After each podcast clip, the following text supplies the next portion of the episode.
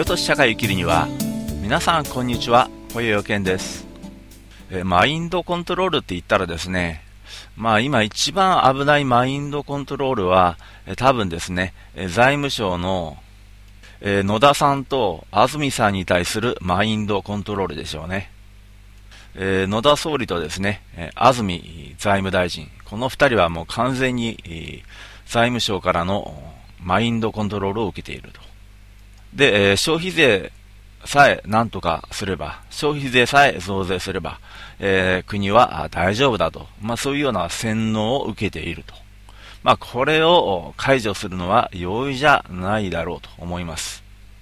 えー、このようにですね、もうマインドコントロールっていうのはもう至るところにあるわけですね。まあ、トマトジュース事件にしてもそうですし、えー、生活のね、至る場所にマインドコントロールっていうのはあるんですね。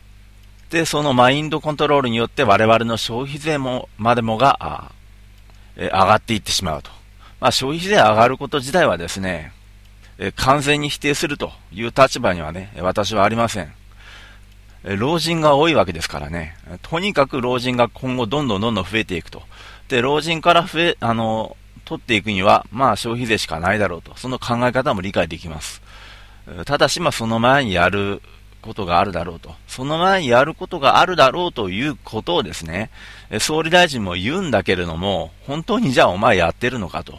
自分が言う通りね、その前にやるだろう、やることがあるだろうということをお前はやっているのかというところで、全然やってねえだろうお前はということなんですよね。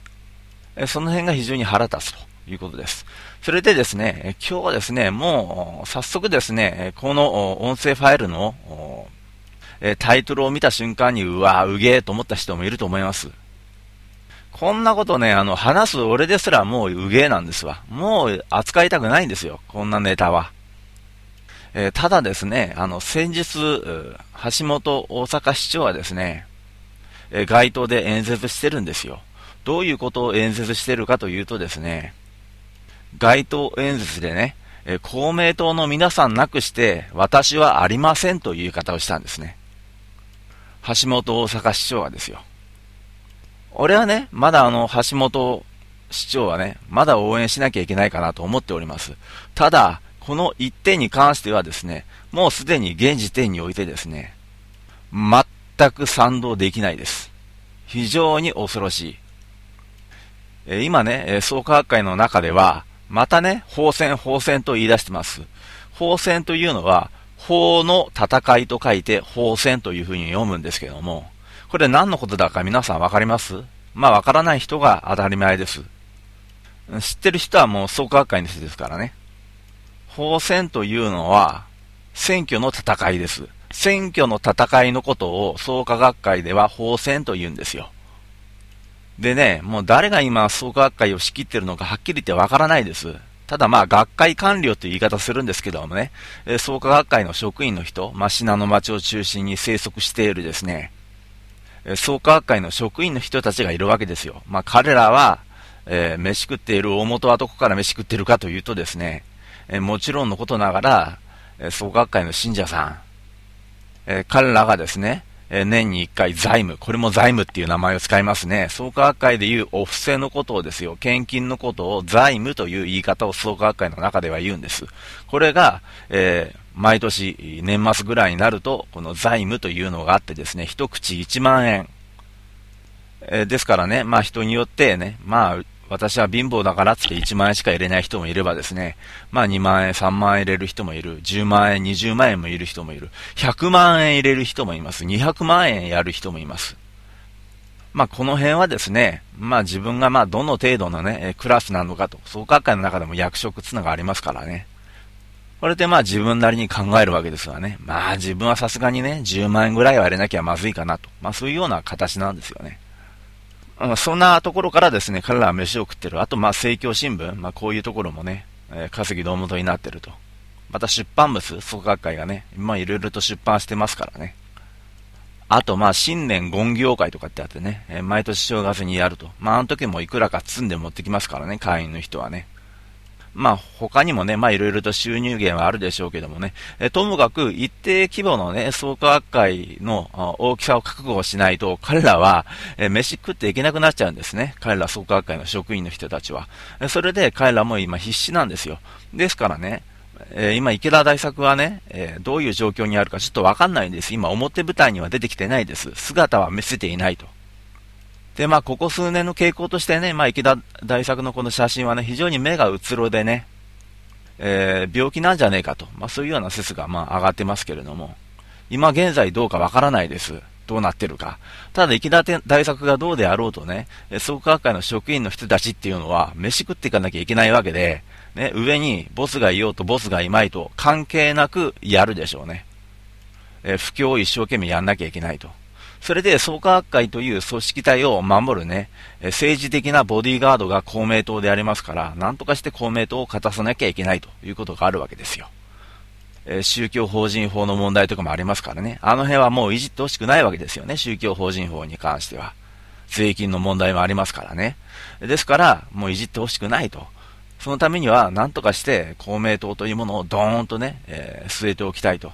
地方議会においても、ね、公明党という存在がね、非常に重要なものになってきているわけですから。ですから、ですから、あの橋本がですよ、ね、公明党なくして私はありませんって言って完全にね、公明党に対して尻尾を振ってきているということに対してですよ、ね、創価学会は非常に今ね、よしと、追い風だというふうに感じているはずです。まあ、創価学会なんてね、ほっときゃそのうち潰れるだろうと、ね、池田大作もね、池田大作ももうそのうち、まあ、時間の問題だろうと、もうそうなったらもう勢いなんかなくなってしまうだろうというふうに簡単に思っていいのかと、確かに、勢いは失っていくでしょう。形骸化もしていくでしょう。でも、まだまだ危ない存在だということに気をつけた方がいい。なぜならば、がっちりとマスメディアを掴んでるしね。皆さん知ってるでしょ？このあの TBS 系のラジオ、TBS に限りませんけども、ね、創価学会の、うん、創価学会の CM がやたらと流れていると。ね、ですから、この TBS 系では、創価学会の批判っていうのはできないんですよ。ね、マスコミをがっちり掴まれている。テレビでもそうでしょ？ね。えー、わけわかんない創価学会の CM が流れるでしょ？ね。これ何の CM かなと思ったら最後に創価学会っていう風に出てくるでしょ。テロップがね。あ、これ創価学会の CM だったんだって。こんなことして信者増えるわけねえじゃんってみんな思うでしょ信者増えようが増えまいが関係ないんですよ。それを狙いにしてる CM じゃないんだから。創価学会という風に出すことによって、ね、CM を打つことによって、これはね、買収なんだから。テレビ局への買収なんだから。スポンサーの悪口は言えないんだから、放送局っていうのは。こんな形でがっちり握ってるんですよ。で、芸能界。芸能界に関してもね、え創価学会のね、え芸能人っていうのはこれ、うようよいるわけですよ。で、芸能プロダクションの関係者の中にも創価学会はいます。それから、テレビ局のプロデューサー、これもいます。ですからね、あんまりね、え反創価学会的な発言をするようなタレントっていうのは、えー、そういうね、もしそういうプロデューサー、学会系のプロデューサーの人の作っている番組には、お声がかからなくなってしまうわけですよ。知らないうちに皆さんね、創価学会にがんじんがらめにされているという状況なんですよ。それでね、それでも、今ね、直接的な実害は感じないと。なぜならば自分の周りに創価学会の人もいないし、また勧誘されたこともないと。だから創価学会、はっきり言ってどうでもいいなと思うかもしれないけれどもね。俺なんかももう散々ね、あの相談を受けて、もう本当にもういいやと思って、本当に嫌になった話がいっぱいあるんだけども、総会絡みで。一体どういうね、相談を、一番ね、俺がどういう相談を受けてきたかっていうと、実は自分の恋人が創価学会なんですという、そういう質問ばっかり連日何件も何件ももらいました。どうしたらいいでしょうかって。どういうやり方をしてくるかというとですよ、創価学会はね、創価学会員同士結婚すりゃいいんですよ。そうすれば最初から価値観が同じなんだから、何の問題もないんですよ。でもそうすると信者が増えないでしょうに。じゃあどうすればいいかって言ったら、あえて創価学会員じゃない人、これを創価学会では外部って言いますけどもね、外人みたいな言い方だけども、外部って言いますけれども、この外部に対してですよ、アプローチしていくんですね。で、外部の人と結婚するんですよ。そしたらもう、それでもう、増えるでしょ。で、けそれで、外部の人と結婚して子供が生まれたら、その子供を入信させちゃえば、増えるでしょ。というようなやり方なんですよ。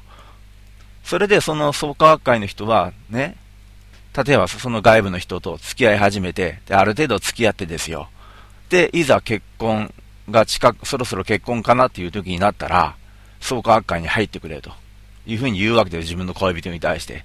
あなたが創価学会に入らない限り、あなたとは結婚しませんと。私と同じ価値観を持っている人じゃない限り、私は結婚できません。だからあなたも創価学会に入ってくださいというようなやり方をしてくるんですよ。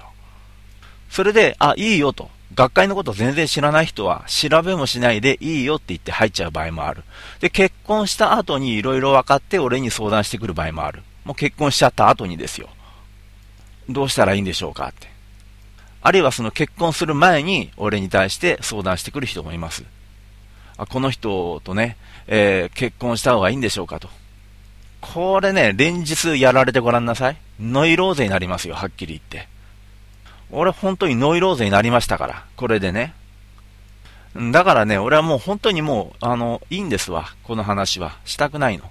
だけれども、誰もやんないから。だから、俺がやります。俺どこからも金もらってないから。だから、軽いんです、体が。え、ですからね、え一般のマスコミでは決してできない、この創価会の話題。まあ、これはまあ私がやります。それで、え番外編、えいつも通りですね、え私のこのポッドキャストのブログ、蹴落とし社会を生きるにはというブログですね、えこちらの方からですね、ダウンロードできるようにしておきます。えこれをですね、YouTube を使って、この音声をお聞きいただいている方はですね、え動画説明のところにですね、えリンクが貼ってありますので、えこのリンクを踏んでいただくとですね、え私のですね、えブログの方にたどり着きますので、えこのブログの方にですね、えダウンロードできる URL が記載しております。こちらから音声ファイルをダウンロードしてください。で、この音声ファイルの目的は一体何かというとですね、これはですね、今、あ熱心に、もうあんまりにもガチガチに熱心にしている人は、まあ無理だと思いますけれども、少しでも物分かりの良さが残っている人だったならば、かなりの衝撃を受ける内容を作っております。え特にね、あの創価学会に特化した音声ファイルじゃなくてですよ、え日連系には結構ね、過激な宗派っていうのがあるんですよね。創価学会のみならず、例えば検証会とか、検証会は創価学会以上だしね、あとは日蓮召集とかね。えこの辺の信者さん向けに作っている音声ファイルなんです。ですからね、あの、これを引きの皆さんは創価学会の方じゃないと思いますので、え何を言ってるかさっぱりわからないと思います。多分聞いても面白くないです。え普通の人にわかるような話し方はしてませんから。仏教用語ばっかりバンバン出てきますから。ただですね、もし自分の周りに創価学会の人とかがいてですよ。例えば自分の恋人に創価学会の人がいて、すごく熱心だと。で、なんとかやめさせたいと。ただどうしてもね、自分が説得しようとしてもうまく説得できないという人がいたならば、この音声ファイルを聞かせてあげてください。もしね、もし最後まで聞くことができたらですよ。かなり衝撃を受けるはずです。ただこの効果はあまり期待しないでください。絶対的なもんじゃないです。これを聞けば、脱マインドコントロールできるというものではありませんから。ただ少なくともですよ、この音声ファイルを聞いたらですよ、この音声ファイルをプレゼントしたあなたに対して、それ以上、入信を進めてくるということはなくなるはずです。えー、もう、それでもまあ学会なんかもう全然興味ないと、もっと重要な話題があるだろうと。まあ俺もそう思います。もちろんね。ですからね、今日中にもう一本番組あげますんで。とりあえず今回はこの辺で、また次回。